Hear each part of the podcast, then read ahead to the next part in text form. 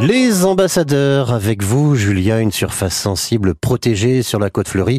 C'est le marais de Blonville-sur-Mer. Et vous y êtes d'ailleurs ce matin. Pierre Mignon avec nous ce matin, technicien gestionnaire d'espaces naturels sensibles pour parler du marais de Blonville-sur-Mer.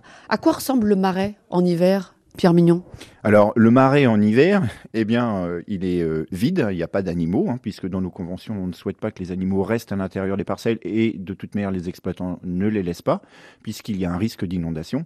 Donc, idéalement, le marais, il faudrait qu'il soit à minima à moitié blanc, donc euh, c'est un terme assez local.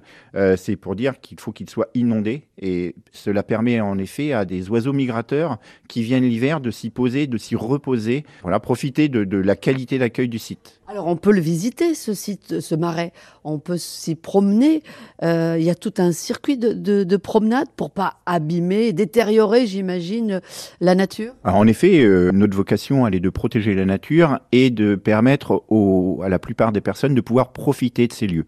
Donc, il a été aménagé conjointement avec euh, les collectivités locales une promenade, une boucle qui fait 5 km, qui est totalement sécurisée, dans laquelle vous pouvez venir avec la famille et les vélos sans risque de croiser une voiture et qui vous fait faire le tour du site. Alors le marais de Blonville est euh, en partie, vous l'avez dit, sur euh, Villers-sur-Mer.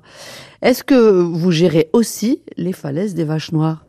Ah non, c'est un de mes collègues. Euh, en fait, le marais, il est coincé entre deux espaces naturels sensibles, le Mont Canisy, là, qui est à ma charge, et les Vaches Noires, qui, est, qui comment s'appelle est...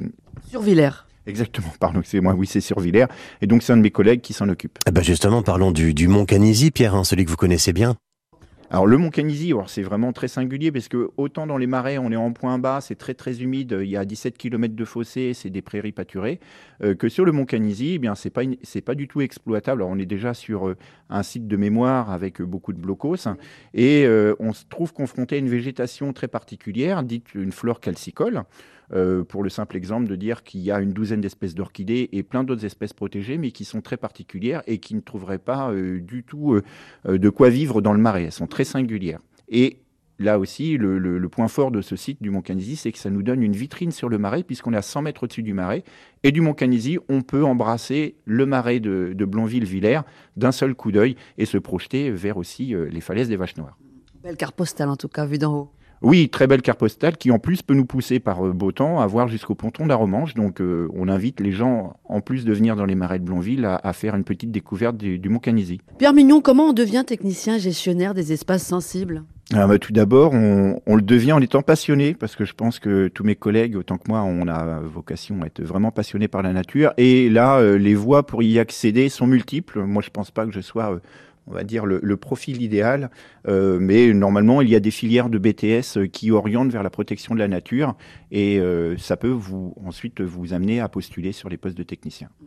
Et qu'est-ce qui vous plaît ici, à Blonville-sur-Mer alors la singularité du site, puisque de tous les, sites dont je m'occupe, j'en ai six, hein, euh, c'est le seul de marée d'eau douce euh, en, arrière, euh, en arrière littoral, et la, diversité des espèces, vraiment la singularité. On accueille des espèces qui se reproduisent comme des échasses, ou dans des certaines mares, on a des reproductions de carpes. Enfin, je pense que localement. Le, le, fait d'avoir une préservation du site était bien perçu et comprise. Et donc là, on va dire la partie est déjà plus ou moins gagnée. Pierre Mignon, technicien gestionnaire d'espaces naturels sensibles ici à Blonville-sur-Mer. Vous étiez notre ambassadeur ce matin sur France Bleu. Merci à vous. Mais je vous remercie. Merci à vous Julia et à votre invité, votre ambassadeur. Les ambassadeurs à Blonville-sur-Mer, c'est à réécouter sur francebleu.fr et sur la